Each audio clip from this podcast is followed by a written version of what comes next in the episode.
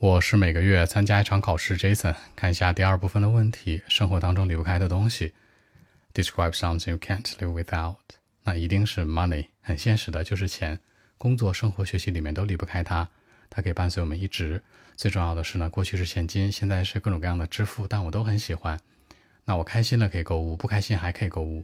工作我不会去 care，加班不会去 care。那我觉得有了这个 money，我可以去解决很多掉的很多的问题，它可以治愈我的心情和一切。Okay. Actually, money, I'll say it with a hundred percent. You know, it's hard to tell how important it is, but it has been with me all the time. In the past, it was cash. Now it's Alipay or WeChat Pay. It's different, but I love it.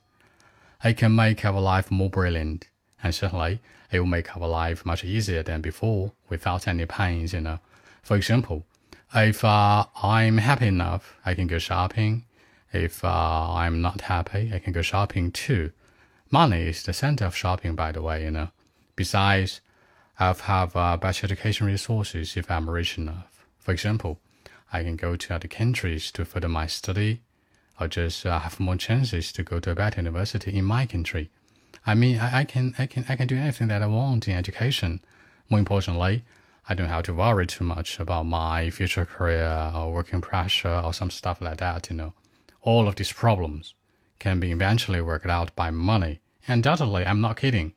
Not only for me, but for almost everyone who lives in the world, money is the thing that we can, can't live without, you know. Undoubtedly, it's very important. So that's it. 那可以说现金 cash，也可以说电子支付，对不对？阿里 Pay、WeChat Pay，让生活无忧无虑，make our life much easier without any pains。职业规划和工作压力。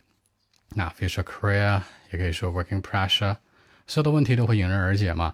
Problems will be eventually worked out by money。更多问题文本，微信 b 一七六九三九一零七。